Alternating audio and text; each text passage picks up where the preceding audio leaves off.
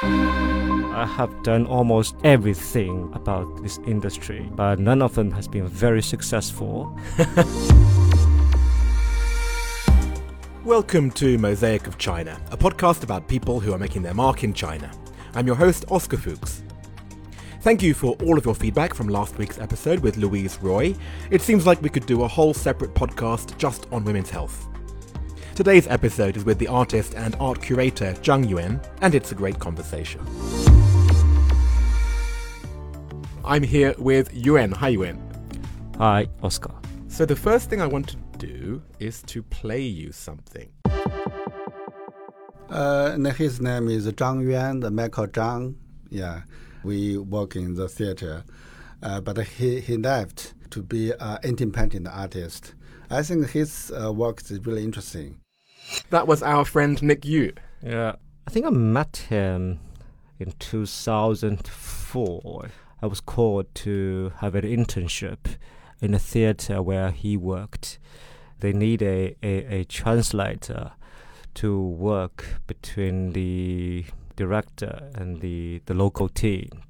And then he asked, Are you interested in coming to work in the theater? I think, yes, why not give it a try? And we worked along for about uh, four years Oh, nice. in this national theater. So, he basically was your sponsor into this world. You could say so. In a way, yes. Very nice. Well, before we go any further, I would like to know what is the object that you have brought that in some way typifies your life in China? A radio. I bought it uh, when I was uh, beginning my years in the university. And that's the machine that I used to connect with the world. And uh, we use this to learn English, to practice our listening comprehension. And also, emotionally, at that time, uh, I would use it every morning and uh, every evening before I go to sleep. So it's kind of like my body. Yeah.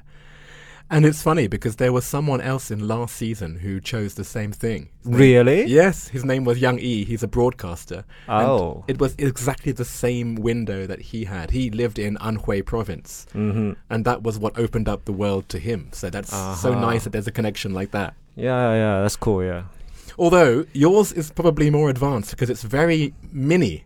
Mm-hmm. Was that a high tech invention back then, was it? It's high tech invention at that time, I would say. yeah. Yeah. How the hell do you still have it? Like most people would have thrown away their old equipment. The reason why I, I choose this object today is that there's some kind of emotional bond between me and this small little monster. yeah, maybe one day I will throw it away. I don't know because it's not working at the moment. Right. I don't know actually, to be honest, how long I could keep it. Well, let's talk about today then. So, is there a connection between that radio and what you do today in China? it helps me like uh, my english and the way i see the world and uh, yeah i mean in a way it helps me to for my life at the moment but not uh, directly Yeah. So, what is it that you do? uh, okay i'm a, a, a curator at the moment uh, working in the museum in shanghai uh, it's called ming contemporary art museum mcam Yeah, it's a private museum, and uh, it was founded by Mingyuan Group, a private real estate company, in 2015, with the mission to facilitate the exploration of performing arts. I took the job in 2017, actually, as the performing arts curator in the museum to support the local artists as well as the international collaborations. Okay, so that's obviously the connection that I can make between your work with Nick Yu and what you're doing today. Yeah, I was like uh, starting the career in this big national theater with Nick Yu. I mean, almost like 16 years ago. Then I left uh, this place, and I becoming artist. I think myself. yeah, for maybe four or five years. Then I started to work with independent artists, and then there was this special museum. So I took the chance and then I started to work there. Interesting. So you sort of are a little bit behind the scenes, but then also you are an artist yourself. So you Yeah. span both worlds. Yes. I kind of kidding to my friends that uh, I have done almost everything about this industry, but none of them has been very successful. you know, from the subtitles operator to translator to interpreter to project manager to producer to artist and then to curator, presenter, blah blah blah. And is there a linear line between these career paths, or is it just random? Yeah, if there is a linear line, then I create it myself. But I haven't get tired of what I'm doing at the moment. Well, let's talk about that. When you say that you are doing performance arts in a museum, that to me is confusing because it's performance art, but you're doing it in a museum context. Yes, I'm confused myself. As you know, I mean, the museum is mostly for visual arts, uh, for paintings, for videos or installations. And performing arts, as we know, normally uh, you do it in the theater. Yeah. But there's not a very clear distinction between the two words, and I think the borders are kind of blurring and compare to what we see in the theater or conventional theater, particularly drama, the performing arts that we see or participate in the museums are more open and uh, you have much more space or room to try new things. And the two words are learning from each other. As we know that if you go to a theater, normally you sit in the auditorium or in the seat, right? I mean, uh, quite seriously, and you see performance taking place on stage. The the relationship between the audience and the performance is one way, or we call it the proscenium performance. Right. Yeah, but uh, now they see what things taking place in the museum and the museum performance in the museum, and normally there are many focuses yeah, instead of one leading role like the actor or actress that you concentrate on. But in the museum, you can choose your focus instead of you are forced to see what is it. And is that what defines it? Because it's so hard to define what is performance art. It almost sounds like not just a mixture between theatre and art, but also dance, right? Yeah, yeah, yeah, yeah, yeah. There are more and more choreographers and uh, dancers who like to engage themselves in the gallery and the museum and trying to find a new way of their language, the, the dance vocabulary. And the experience, I would say, is very much different as we all talk about nowadays, this immersive theater thing, you know. But this is the term I question in a way, you know. For me, every performance is immersive. Mm. If it is not, then it is not a performance. Yeah. As we know, and during the COVID 19 situation, there's no performance, right? All the theaters shut down, all museums shut down, and they put the stuff online. You see performance through the screen. Uh, this kind of performance, I would say, is, is not immersive, or it is not performance. It's just at the moment is an alternative uh, to what we get used to. So maybe in the future there will be some new possibility. I, I do not shut down this possibility, but at the moment, I say it is not performance. It's still more like video art. Right. So what you're saying then is a visual art performance is something which exists very much between the artist and the audience in that space. Yeah. And we will not really call them audience in a way. I would like call them participants. You know, artists sometimes they are like facilitator. They're not educating you. They're trying to share the space with you. And without the spectators participants, the piece is not complete. Mm. Which means it's different every time, which is similar to a theatre piece, right? Yeah. Yeah. Maybe the best way would be to think about some examples of some of the work that you have installed in the gallery. Which ones would help to explain this phenomenon? a, a performance called Father's House. A performance about 20 hours, mm. three continuous days, 10 to 12 performers performing with the works of the exhibition. The artists they created his father's house, a huge installations, painting installations, and all kinds of these artworks, which occupies the museum. And then there are artists performing with the works. Right. It activates Mm. the, the exhibition. As we all know, the exhibition is not moving, right? It's, it's objects. We call exhibitions, it's like the, the presentation of objects. But performance is also an exhibition, but Mm. it's a presentation of bodies.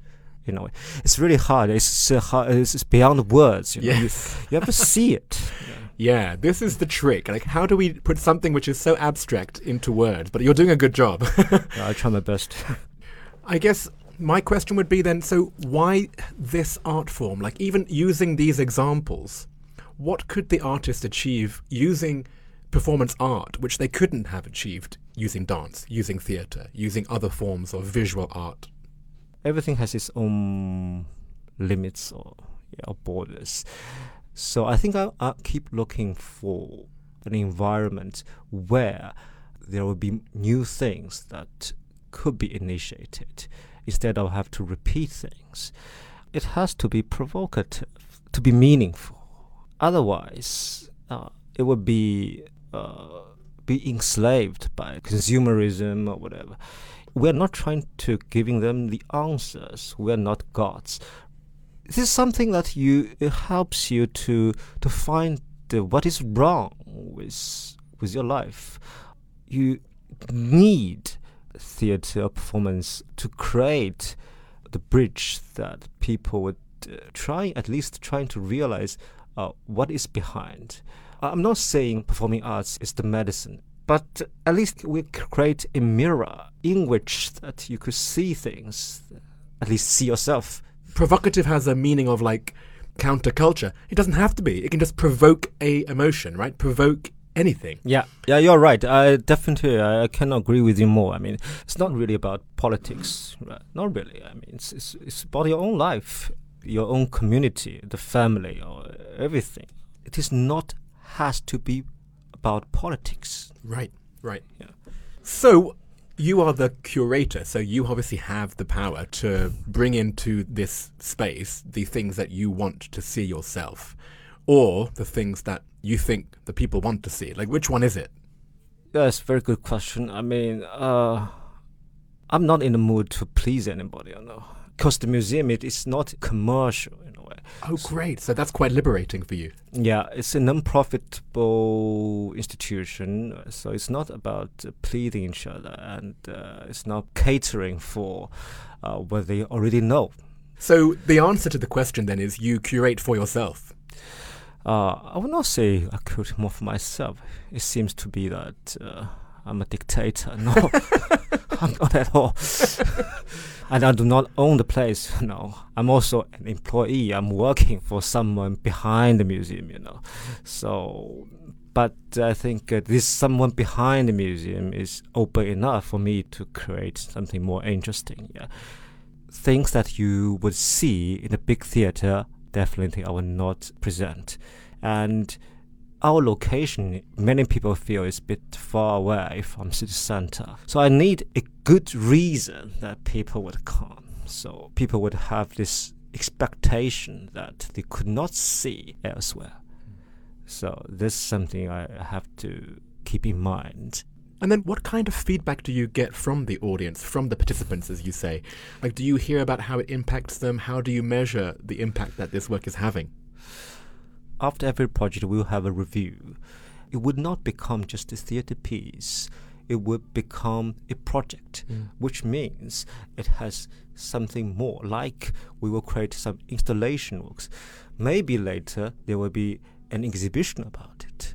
So to extend the possibility of discussion over this topic. That's interesting. Yeah, because that's when you can then put it on social media. You can then have people interact with it in a different way. So that's when it has a life beyond just that space. Yeah, yeah. Uh, gradually to realize that the performance itself is very ephemeral. Yeah. It happened, then it's, it's gone. You know? Yeah. yeah. So for each performance, maybe only 100 people or 500 at most. So what? I mean, compared to, to this live streaming, uh, the, the, the world we are, we're now living in, yeah. right? So how could you expand the influence Yeah. of this art? That's right, but then at the same time, that's when it gets harder because the more people you can meet, the more on the radar you are, and then the more politics, right? You know me so well. There's actually an advantage to being under the radar, right? yeah, in a way. Yeah, that's hmm. true. So that's that's the, the, the conflict or the paradox that we are facing. Yeah.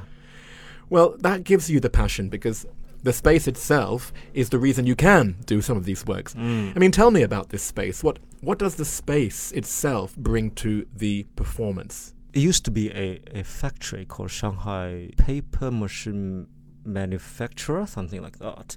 Uh, they kept without renovation. It's not a white box and it's not a black box. It's more like a gray box. Right. so, which gives you the freedom to do both, which makes it interesting. Mm. Almost every artist that I bring to this place, they will feel in love with the place all of a sudden, which gives me more confidence. Well, you mentioned other artists. So, how do you fit into the world of independent artists here in Shanghai? when I was working in the, in the theater with with Nick, and I happened to meet kind of a base for independent artists, particularly performing artists at that time. And I happened to know Zhang Xian and uh, Xiao Ke, uh, and they have a a Collective? collective, yeah, a Mhm. collective of independent artists. We call it in Chinese called 组合鸟. So Niao Collective, yeah, Mm. would be more precise, yeah. Niao. So, niao, that's not bird, right? That's something else. Yeah, it sounds like a bird, but uh, the Hanzi is different. And, and most of Chinese they could not recognize what this Hanzi means. So it combines of three characters. There is a male, female, and a male. Oh, very simple. So like it means differently in different places. I mean, with the different dialects, it has different interpretation. It could be meaning playful, it could be mean flirting, or in some places it means F. Oh, something ruder. Yeah, something rude. So, so differently. So, but uh, visually, when you see it, Yes. uh, you could see the vitality Right. of what the character suggests. And it's open to interpretation. I see how that Hanzi itself is something like a piece of performative art. Yes, exactly. Yeah. Okay, well that's smart. And so now, does that collective still exist? Like, what what form does it take? It still exists. I mean, the reason it, is, it still exists is because it's not a theater company. Hmm. It's not led by one person. Right, right. It's more like a community by some artists who share the same value. It's more project based. So where any of us has the idea or initiative to do something, then we will group people together. There will be the project or the piece or some action or movement. So it's more freestyle. And uh, one of the founders even suggested that uh, anyone could use the name of Niao Collective if they share this value. Nice. That's great. Well, thank you so much, Yuan. My pleasure. And let's move on to part two. Good.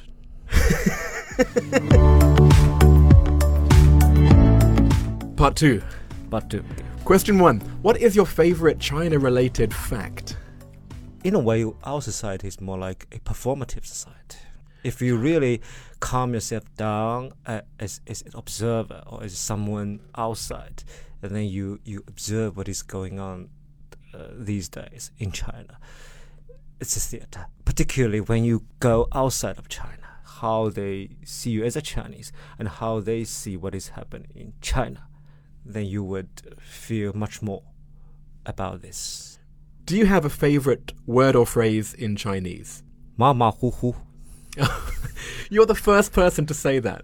But Really? that's normally a phrase that foreigners know more than Chinese. I never hear Chinese people say that. Oh, really? Yeah. Oh, that's that's kind of my, my favorite. Can you Yeah. explain it? I don't know why, because Mama Hu literally means horse, horse, tiger, tiger. It means not doing it pretty good, not doing too bad, something in between, right?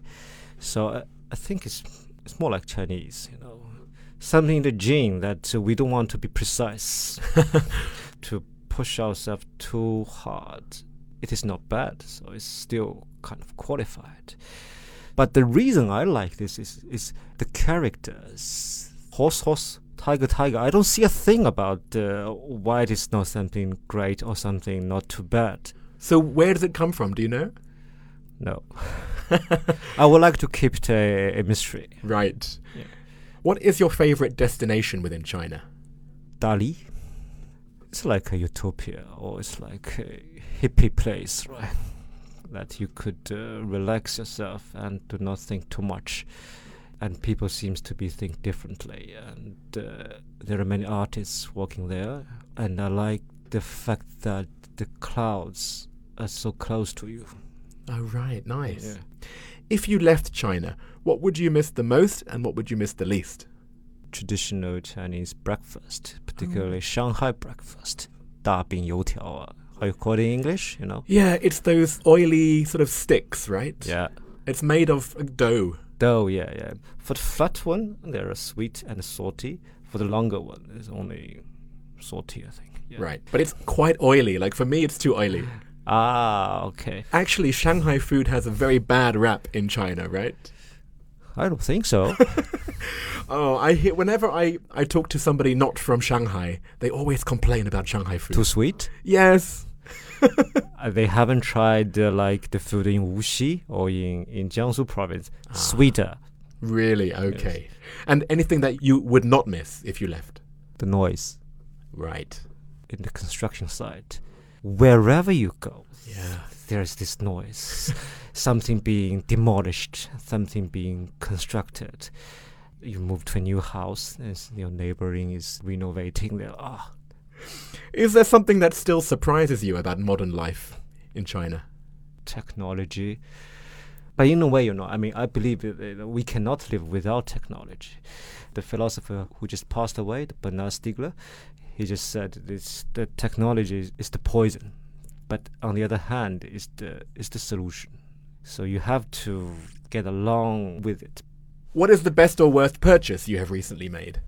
So I love this experience when I work with some artists and they would uh, give their piece of work to me uh, as a gift. So I appreciate that a lot. Yeah, I would say this kind of economy of gifts. I love that. Thank you. What is your favorite place to go out to eat or drink or just hang out? So that that would be home. So I mean, home means my home and friends' home. And I even think of curate something about that in the Ah. future. We can blur the border of public and the privacy if we can bring performance to people's home. That's what I mean. What is your favorite WeChat sticker? Let me send you. Okay, here it is. Oh, okay. Now hang on. Let me say this is Da Nao E Pian Kong Bai. Yes. Okay, phew, I could read it. What does that mean? That means nothing in my head. or I cannot think anything. Oh, I like it. So if somebody asks you a question you don't want to or you can't answer, Yeah. you just send that. Yeah, yeah. It's like uh, when there's nothing in the TV screen. know. Great. Important one. What is your favorite song to sing at KTV? I hate KTV. But come on, if you drink too many beers, are you never tempted to have a sing?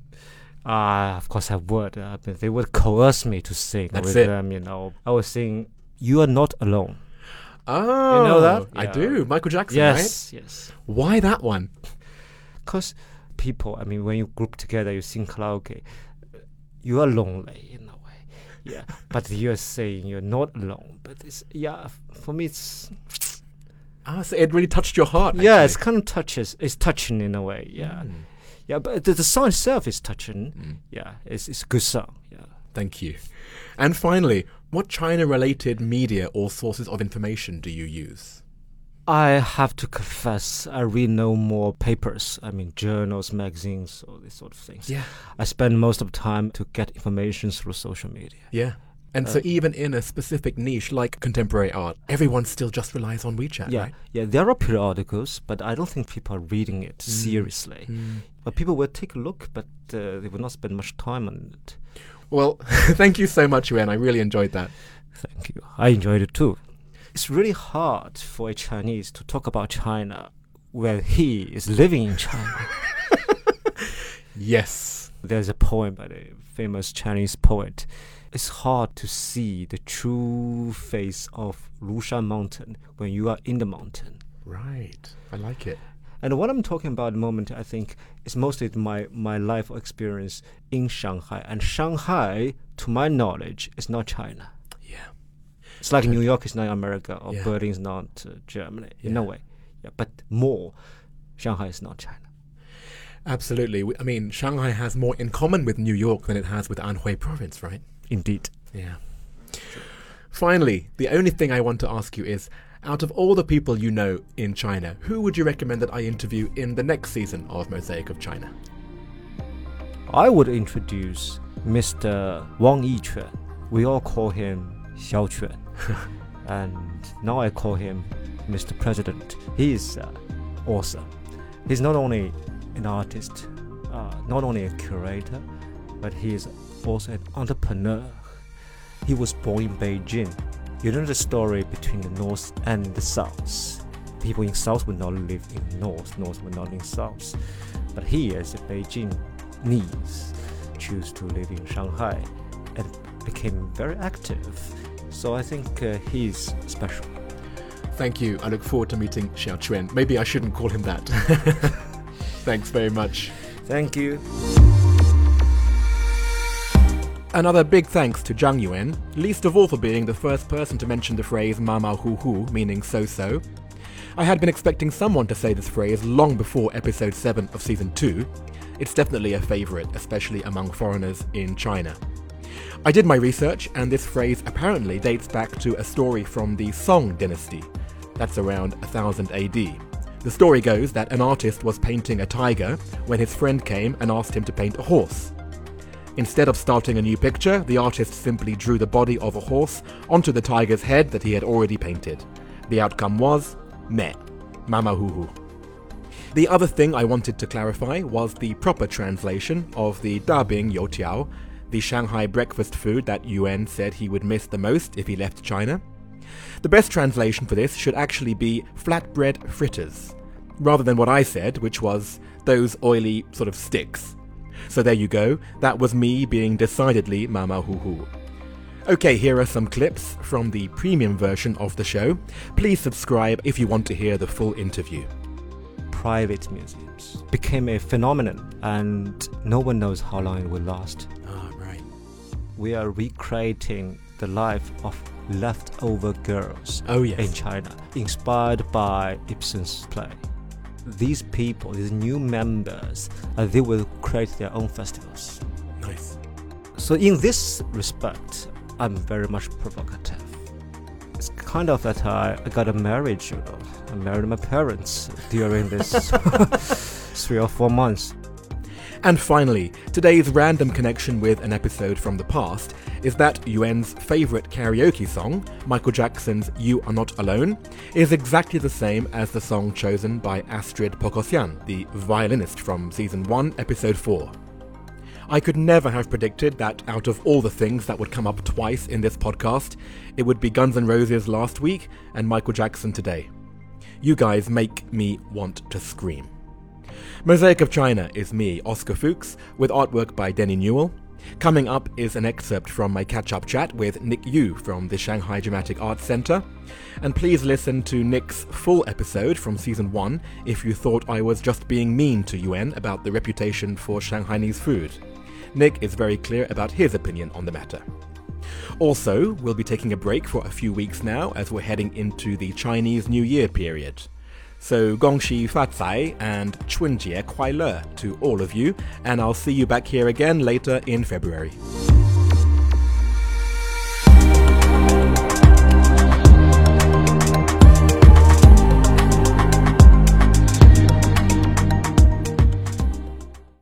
So, hello, Nick. Hi, Oscar. nice to see you. yeah, it's a long time. yeah, you work about 100 meters from my house. yeah, So hmm. whenever I walk past the Dramatic Arts Theatre, yeah. I always think of you. I always look for you, but I Thank never you. see you. You are you're always busy inside. Somewhere. Well, I want to ask you about your life since we did our first recording. yeah. The first thing I wanted to ask you was So during coronavirus, Yeah. how many plays did you write?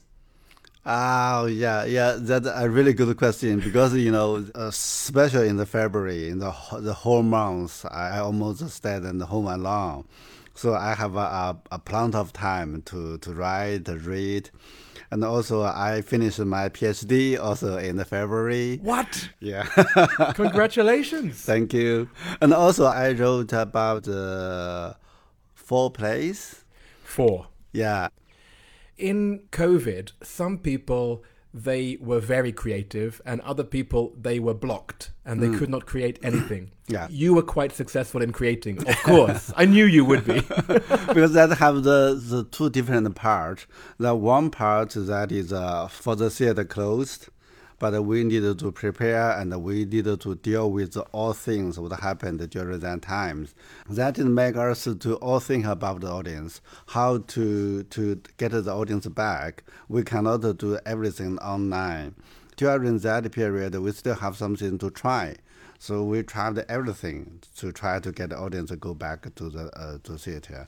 But now the situation is it seems to get better and better. right. Mm. And this is where we in China are in a luckier position than many people outside. Yeah, yeah, yeah, yeah. Yeah. For us, because we have a, a lot of program, we, we we decided one year ahead. Yeah, right. Yeah. You plan so far ahead, right? Yeah, yeah. But we have a lot of the artists from abroad. Right. So the, that a big problem for us. So we still cancel. Yes. We canceled more than 50 plays. Oh, wow. Yeah.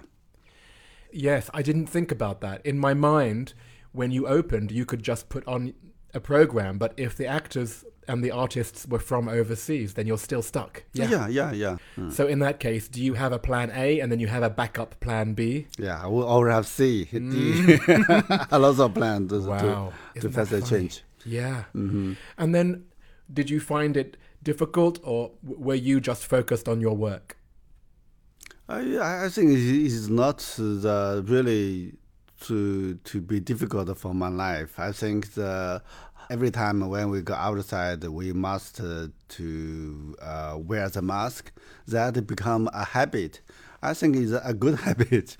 We not really to have the flu, the other things get less and less. I think that that's a good habit.